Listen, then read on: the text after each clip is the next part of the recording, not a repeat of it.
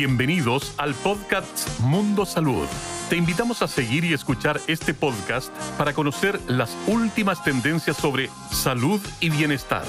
Conduce la periodista Lorena Bustos.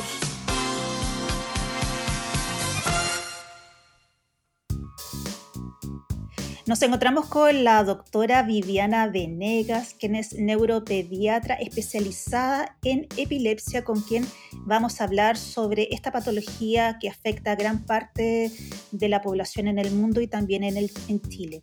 Doctora, muchas gracias por acompañarnos eh, en este podcast. Muchas gracias, Lorena, por la invitación a poder compartir este tema con los auditores. Doctora, eh, empezando desde lo más básico, ¿en qué consiste la epilepsia y en qué etapa de la vida usualmente se manifiesta?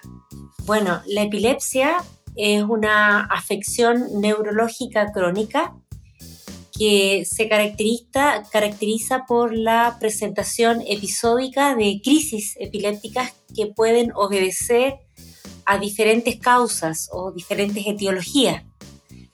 Eh, y se puede presentar en cualquier etapa de la vida, es decir, existen epilepsias propias de la infancia, de la adultez, incluso algunas epilepsias propias de la tercera edad.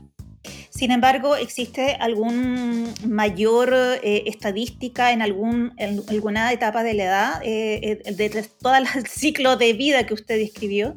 Exactamente. Dependiendo un poco de la etiología, hay algunas causas que se presentan más frecuentemente a ciertas edades.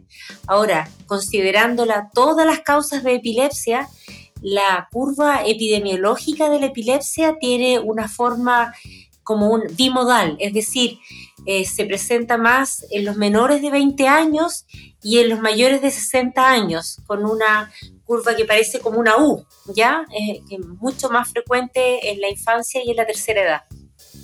Cuando se presenta en la infancia, ¿significa que esa persona va a tener de por vida epilepsia o eh, eso es variable? Es muy variable. La epilepsia no es una enfermedad única. Dependiendo de la etiología o de la causa que origina esta alteración eléctrica del cerebro, eh, será un poco el pronóstico y la evolución que tenga.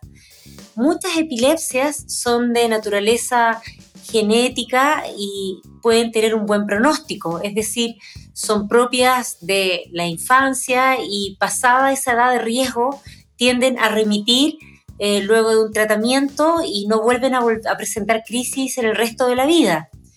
Sin embargo, hay algunas causas que si uno no las aborda adecuadamente, pueden transformarse en epilepsias que uno llama crónicas o refractarias, eh, por ejemplo, en malformaciones del desarrollo cerebral, donde hay una actividad eléctrica persistente que genera esta irritabilidad del tejido cerebral y provoca las crisis eh, hasta no acceder a una alternativa más radical con ese tejido, muchas veces la epilepsia puede volverse crónica y perdurar a lo largo de toda la vida. Por otro lado, también hay algunas epilepsias de naturaleza genética, como por ejemplo, para mencionar una, la epilepsia mioclónica juvenil, eh, se postula que el tratamiento debe ser de por vida en muchos casos, porque la mayoría de las veces tiende a volver las crisis cuando el paciente suspende el tratamiento. Por lo tanto, podemos ver que la epilepsia es una enfermedad que tiene una manifestación muy diversa, muy heterogénea, dependiendo de caso a caso, es un poco la evolución que puede tener uno y otro. Y no todos los pacientes deben estar en tratamiento toda la vida. Doctora, em, ¿nos podría eh, usted em, resumir brevemente cuáles son los principales síntomas de la epilepsia? Eh, comúnmente uno los asocia a ciertos estados como ataques de epilepsia donde la persona sufre, convulsiona, pero también se puede tener otro tipo de manifestaciones, ¿no? Claro que sí. Eh, la epilepsia está definida por la presencia de crisis epilépticas, ¿ya? O sea, no se entiende una epilepsia en la cual no tenga crisis. Bueno, en realidad la clasificación internacional actual incorpora algunas formas de epilepsia eh, sin crisis, pero son las son epilepsias raras, digamos, ¿ya? pero la, manifestación esencial para hacer el diagnóstico de epilepsia son las crisis epilépticas. Y las crisis epilépticas pueden ser de diversa eh, forma diverso tipo. Hay una clasificación de los tipos de crisis epilépticas, ¿ya? Existen las que son con manifestaciones visibles, como con expresión motora, como usted lo decía, las convulsivas, que esas convulsiones pueden ser tónicas, cuando el cuerpo se pone totalmente rígido, eh, atónicas, cuando el paciente pierde el tono muscular, nos referimos a la postura, lo que nos mantiene en cierta postura, cuando pierde el tono y la persona se desploma en el suelo, eso es una crisis atónica, o puede ser tónico-clónica, donde el paciente presenta contracciones rítmicas que a veces eh, generan mucha alarma porque junto con ello pueden manifestarse otros síntomas como eh, cianosis o que se ponga la, boca moradita, salivación, eh, apertura ocular, respiración dificultosa, eh, agitación. La verdad es que las crisis tónico-clónicas se dan muchas veces en epilepsias que se llaman de gran mal, porque en el fondo son las más características y las más conocidas. Pero también hay otro tipo de crisis con manifestaciones motoras como las mioclónicas, que son como contracciones tipo susto, como escalofríos, como que pueden ser de una parte del cuerpo, un brazo, una pierna o de todo el tronco o de todo el cuerpo. Pueden ser mioclonías aisladas, por ejemplo, pacientes que están en la mañana lavándose los dientes y súbitamente tienen una contracción del brazo y se les cae el, cepillo de dientes o se les cae la taza del desayuno o se les cae el lápiz cuando están escribiendo. Eh, o pueden ser eh, una tras otra en forma eh, de, crisis repetida o, en clúster que se llama. Esas son como quien dice las crisis que tienen manifestaciones motoras. Existe otro tipo de crisis que se manifiesta en los bebés pequeños que se llaman las crisis de espasmos, que son contracciones abruptas, bruscas, seguidas de un periodo de relajación. Si uno pudiera colocar un electrodo muscular donde se ve la velocidad de contracción y la velocidad de relajación, se vería como que una primera etapa de una contracción rápida y una relajación un poco más lenta. Esas son las crisis de espasmo. Y luego existe una serie de crisis sin manifestaciones motoras, como son las crisis sensoriales, donde los pacientes pueden tener percepciones visuales o auditivas, gustatorias, eh, sensoriales de la piel, o puede ser, por ejemplo, crisis con manifestaciones psíquicas, donde la persona puede tener sensaciones emocionales como sensación de miedo o sensación de déjà vu, que se llama, que es un término francés, donde la persona dice, siento que yo he estado en este lugar antes, eh, eh, como ya visto, ¿me entiendes? Eh, entonces hay, manifestaciones psíquicas que, que muchas veces se confunden con sintomatología psiquiátrica. Y, no es raro ver pacientes con epilepsias que son poco frecuentes estas epilepsias con manifestaciones psíquicas puras, sin otro tipo de manifestación, que, pueden ser confundidas con enfermedades psiquiátricas. ¿ya? Eso es más o menos eh, eh, el espectro de las manifestaciones clínicas.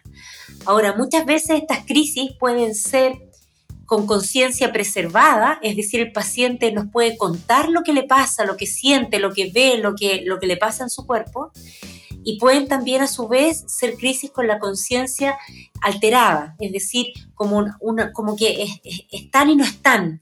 Las personas que están alrededor ven que están con los ojos abiertos, pero están con la mirada fija y luego cuando les hablan dicen que, eh, ¿qué pasó? No, no me di cuenta o claramente una persona que cae al suelo y pierde la conciencia. Y en ese contexto están este otro tipo de crisis que se llaman las crisis de ausencias, que son desconexiones breves que pueden ser em, breves o prolongadas, donde el paciente interrumpe lo que está haciendo y luego retoma la actividad como si nada hubiera pasado. Perfecto, doctora. Eh, eh, podemos observar entonces que hay una cantidad importante de diversidad de mm, tipos de epilepsia, finalmente. O sea, no tipos de epilepsia, tipos de crisis epilépticas. claro, hay una clasificación que habla de las crisis epilépticas y en base a las crisis y los hallazgos de los estudios complementarios que se hacen para, para poder entender un poco mejor el tipo de epilepsia, uno puede ya después hacer una, una segunda etapa la clasificación del tipo de epilepsia. No sé si me, me explico. Un paciente, por ejemplo, puede tener una crisis convulsiva generalizada de todo el cuerpo y al hacer el estudio de electroencefalograma, que es un examen que habitualmente se usa para complementar el diagnóstico, eh, podemos encontrar que las descargas epilépticas están en un lado del cerebro. Y luego hacemos una resonancia magnética, que es el examen de elección de imagen para buscar qué hay detrás de esas descargas anormales y podemos encontrarnos con una lesión, por ejemplo, un tumor. Entonces ahí nosotros decimos que es ¿Qué tipo de epilepsia es? Es una epilepsia focal, pero con crisis generalizadas. Es decir, existen dos tipos de clasificaciones. Uno, que es cuando uno observa la crisis y puede describir el fenómeno que está viendo, eh, y ahí habla del, del, tipo de crisis epiléptica. Y otra, y otra clasificación que es una etapa posterior, cuando uno ya ha hecho un estudio y puede ponerle apellido a esa epilepsia, ponerle el apellido de epilepsia ausencia, epilepsia mioclónica juvenil, epilepsia de gran mal, eh, etcétera. Los apellidos de la epilepsia nos pueden ayudar también a poder definir un poco mejor el pronóstico. Doctora, eh, respecto a los tratamientos, que justamente iba a pasar a, mm, a describir, eh, según el tipo de, epilepsia y cómo se manifiesta esta, eh, se debería definir el tipo de, de tratamiento que generalmente es son medicamentos o una combinación de medicamentos, ¿no? Exactamente. Eh, tal como les explicaba previamente, el tener el apellido de la epilepsia o la definición clara del tipo de crisis de epilepsia nos ayuda a elegir el mejor tratamiento. Eh, existen más de 30 formulaciones disponibles en el mercado para poder decidir cuál es la alternativa más adecuada para el tipo de epilepsia que tiene el paciente. ¿Cómo abordar la epilepsia cuando esta es refractaria? Seguiremos conversando con la doctora Viviana Venegas en la segunda parte de este podcast. Y no se olviden, escuchen, compartan y difundan.